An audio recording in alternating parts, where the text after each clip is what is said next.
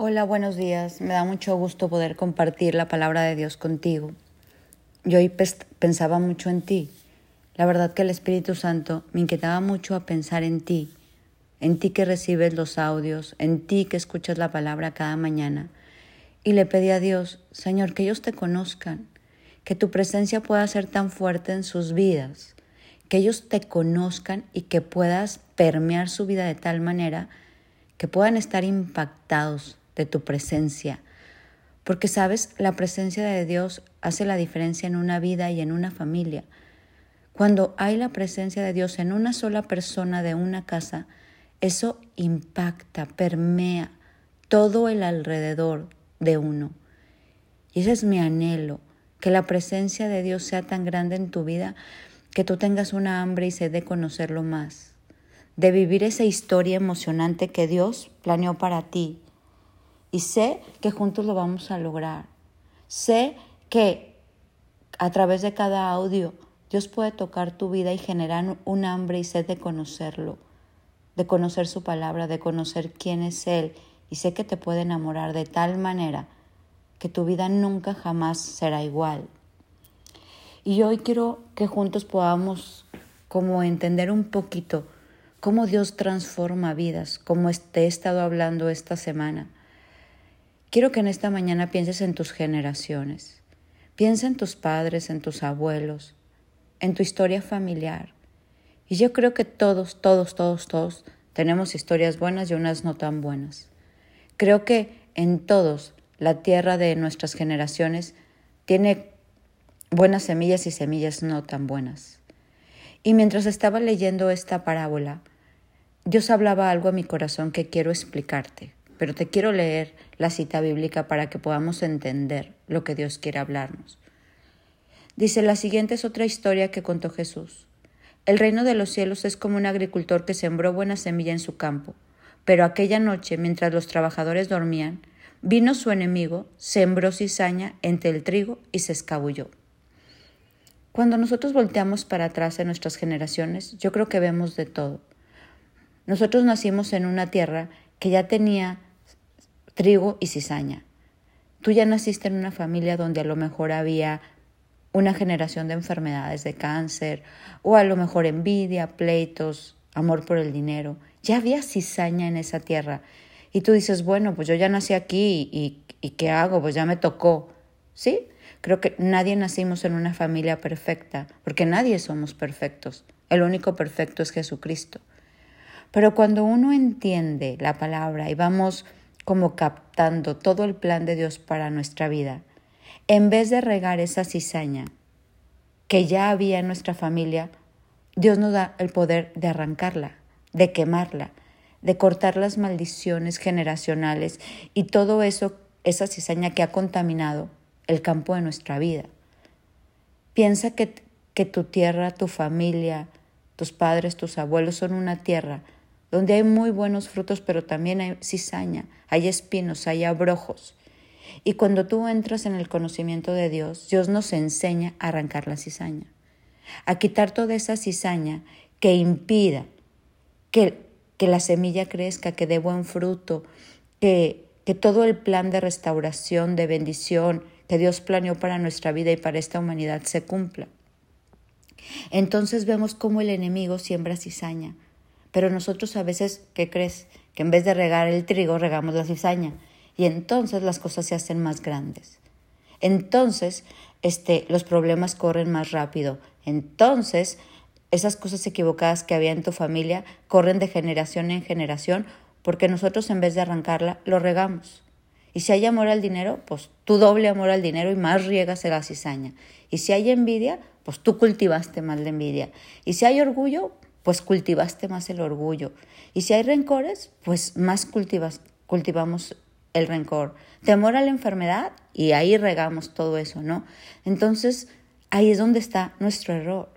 Dios quiere que nosotros aprendamos a arrancar la cizaña y que empecemos a sembrar más semillas de trigo, más fruto, que seamos como ese árbol plantado junto a corrientes de agua, que da su fruto a su tiempo, su hoja no cae y todo lo que hace prospera. Entonces es nuestro deber comprender y entender lo que Dios quiere hablarnos. Por eso Dios habla que la Biblia es un testamento lleno de sabiduría. Y el principio de la sabiduría, ¿sabes cuál es? Es el temor de fallarle a Dios. Y hay un mundo hoy en día que no teme fallarle a Dios. Y entonces vemos demasiada cizaña creciendo en el mundo. Entonces nosotros tenemos que aprender a, a quitar la cizaña, a dejar que esa cizaña se vaya, a no cultivarla, a no regarla y a matarla, y a que el trigo sea lo que crezca. Mira cómo sigue esta parábola. Cuando el cultivo comenzó a crecer y producir granos, la maleza también creció. Y los empleados del agricultor fueron a hablar con el dueño y le dijeron, Señor, el campo donde usted sembró la buena semilla está lleno de cizaña. ¿De dónde salió? Y contesta, esto es obra de un enemigo, exclamó el agricultor. ¿Arranquemos la maleza? le preguntaron. No, contestó el amo. Si lo hacen, también arrancarán el trigo. Dejes que ambas crezcan juntas hasta la cosecha. Entonces les diré a los cosechadores que separen la, la cizaña, la aten en manojos y la quemen, y que pongan el trigo en el granero. Entonces, ¿qué pasa? Dios nos enseña. Va creciendo la cizaña y la quitamos. Y vamos empezando a sembrar buena semilla, como la parábola del sembrador. Yo me imagino que tú te la sabes. Esta parábola donde la semilla cae en tierra fértil y todo cosecha como mucho fruto. Pero no sé si has leído esta parte de la parábola del sembrador. Mira cómo dice en Mateo 13. A ustedes se les permite entender los secretos del reino de los cielos, pero a otros no se les permite. Se les permite a los que escuchan mis enseñanzas. A esos se les dará más comprensión y tendrán conocimiento en abundancia, pero a los que no escuchan se les quitará aún lo poco que entiendan. Benditos los ojos de ustedes porque ven y sus oídos porque oyen. Hoy quiero invitarte a que ese sea nuestro antesala para limpiar el campo de nuestra tierra generacional, nuestros antes y nuestro después, nuestras generaciones futuras y aquello que ya venimos cargando.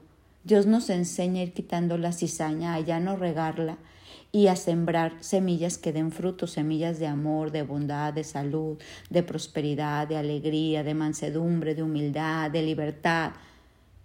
Entonces, esa es la tarea que tú y yo tenemos, limpiar el campo, quitar toda la cizaña y empezar a regar más bien la buena semilla, el trigo, para que este trigo crezca y dé fruto. ¿Y cómo lo vamos a lograr? A los que escuchan mis enseñanzas se les dará más comprensión y tendrán conocimiento en abundancia. Se les permite entender los secretos del reino de los cielos. Pero a los que no escuchan se les quitará lo poco que entiendan. Entonces en esta mañana quiero invitarte a pedirle a Dios esta sabiduría, aunque hoy tengamos ese temor de Dios inyectado en la yugular, a que hoy juntos podamos decirle, Señor, vamos arrancando la cizaña de nuestra tierra, la que ya había aún cuando yo nací no me había dado cuenta, la que yo regué, y hoy quiero empezar a sembrar buena semilla, trigo. Y hoy puedes tú limpiar y sembrar, y yo sé que en unos años vas a cosechar lo que hoy estás sembrando. Nunca es tarde para empezar con Dios. Entonces, yo te invito a anhelar esto. La presencia de Dios hace la diferencia. Juntos lo vamos a lograr. Yo te voy a ayudar en cada audio a ir quitando esta cizaña y vas a ver cómo el campo de tu tierra quedará tan fértil que verás fruto y fruto en abundancia. Y ese fruto no se va a podrir. Ese fruto vas a tener la capacidad de comértelo aquí, en esta tierra de los vivientes, porque Dios nos invitó a disfrutar la vida aquí. Para eso pagó Jesús en la cruz, para que tengamos una vida abundante. Mi nombre es Sofi Loreto y te deseo un bendecido día.